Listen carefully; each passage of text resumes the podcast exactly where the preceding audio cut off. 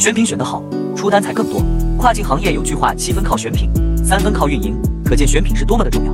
只有把品选好了，才能有源源不断的销量。